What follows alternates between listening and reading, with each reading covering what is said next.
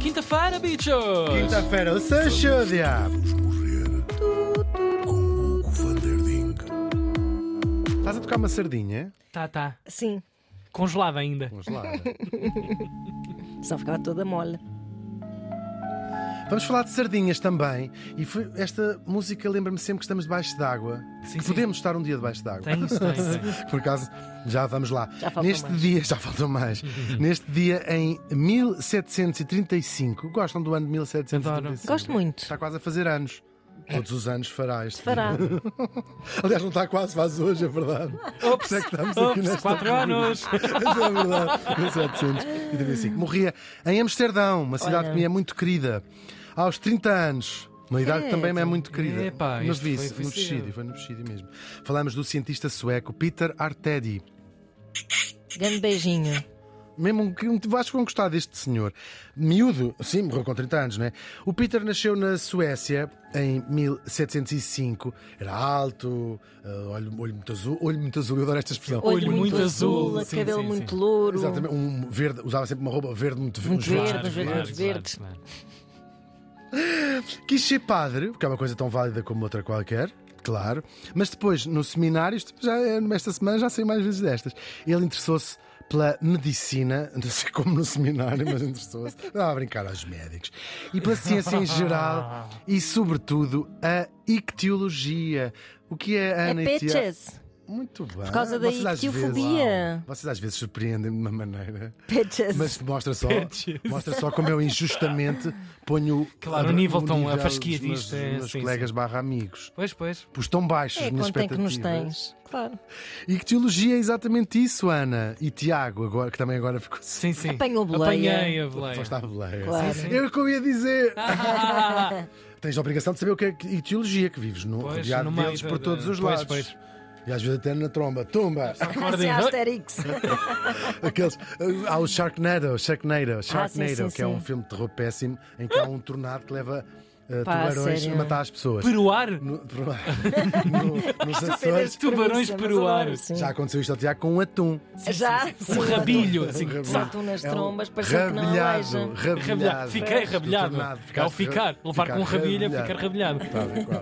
Bem bom o rabilho. É um dos melhores atuns eh, Sim, de que há Adoro no mundo. comer. Sim, sim, sim. Vamos lá em frente. Vamos! Vira! É isso mesmo, simplesmente o estudo dos peixes. Simplesmente não, que os peixes são uma coisa muito difícil de estudar por duas razões. Não são poucos. Primeiro, primeiro porque estão dentro d'água, Sim, parecendo que não. tal e qual. E depois porque mesmo quando os tiras, escorregam imenso. Portanto, é muito difícil de estudar os peixes. Muito giro. Na verdade, nós, as pessoas, em geral, os seres humanos, estudamos os peixes desde tempos imemoriais, pensando, se pensarmos melhor nisto. Como estudámos as plantas também. Talvez não com o interesse científico que nós hoje eh, falamos, mas estudávamos para saber quais é que podíamos comer e quais é que não podíamos comer. Uau. Isto é estudar, não é? Isto é, Claro. isto é, eh, investigar e aprender sobre os peixes. Há mais de 5 mil anos os chineses, isto já depois, não é? Estamos a falar- Estava a falar da pré-história.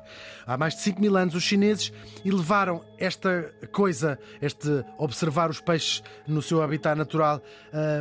e levaram a fasquia um pouco mais e começaram a fazer aquacultura, ou seja, criavam peixes em tanques feitos para, para, para, para o efeito, não é? Apanhavam carpas quando o nível dos rios baixava. Ahm, quando o nível dos rios baixava, quer dizer, começavam a dizer palavrões. O Começava Rio fazer- até falava bem. Depois ficava Sim, mesmo. mas quando tipo, baixava ao nível do rio, começava. Ei. Olha, Ok, veja lá que é constipa, olha esse decote e não sei o quê. uh, Uh, atualidade. Baixou o nível. Baixa um bocadinho, Xissa. Veja lá se a cadeira aguenta, viram esse também. Enfim, Ai, passando à frente.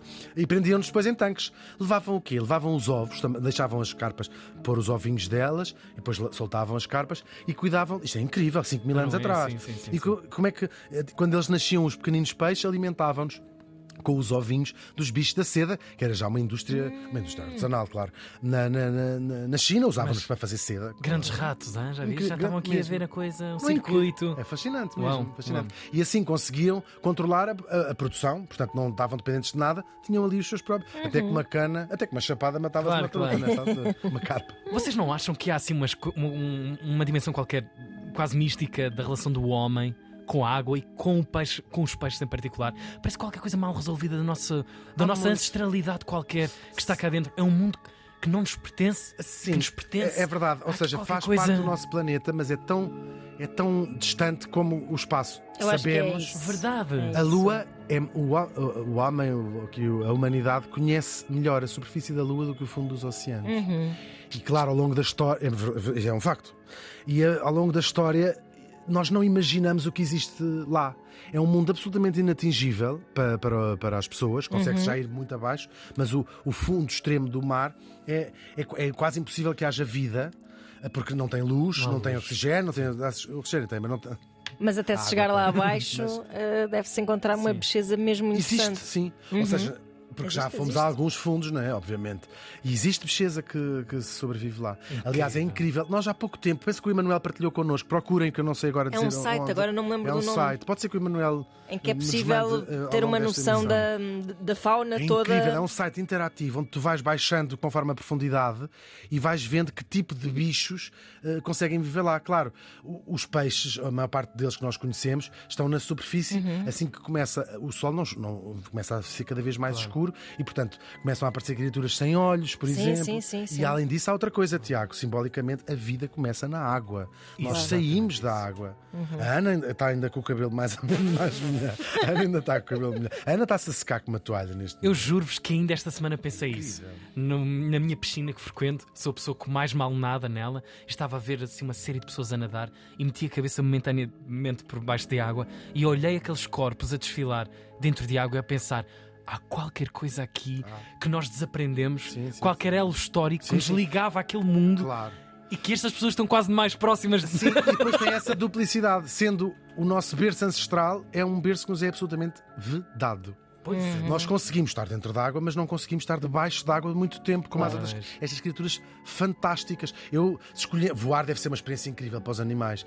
Nadar não deve ser menos, não é? É. Nadar daquela maneira, não Sim, é? sim, sim, claro. Ah, Sá, sá, sá, o sá, sá, sá. Ou então o fá, fá, fá, como as sardinhas nos seus cardumes. O site é Nadam- nil.fun. Deep Sea. Chegam lá. Nil como- Nil. N-E-A-L. Ok, Neil.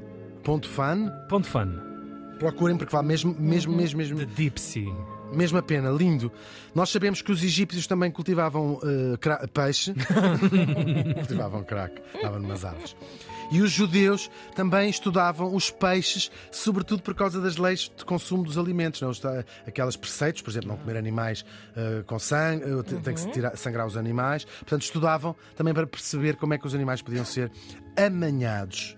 Amanhados é a expressão. É, exatamente. É expressão. assim que a minha avó diz ainda. É verdade, é verdade mesmo. O estudo mais a sério, mais académico, ou pelo menos como nós o conhecemos, mais académico, aparece com os gregos, que eram pessoas que, claro, já tinham mais cabeça para os estudos, não eram como os estroinas dos chineses e dos, dos egípcios, aquilo era tudo também. Iam às aulas para desapertar o sutiã da colega da frente, não é? Assim como é que são os chineses. Que visão! Meu Deus. Que visão! Aristóteles considerava o estudo dos peixes como um ramo da ciência, já deixou um tratado bastante completo. Completo no sentido de reconhecê-lo.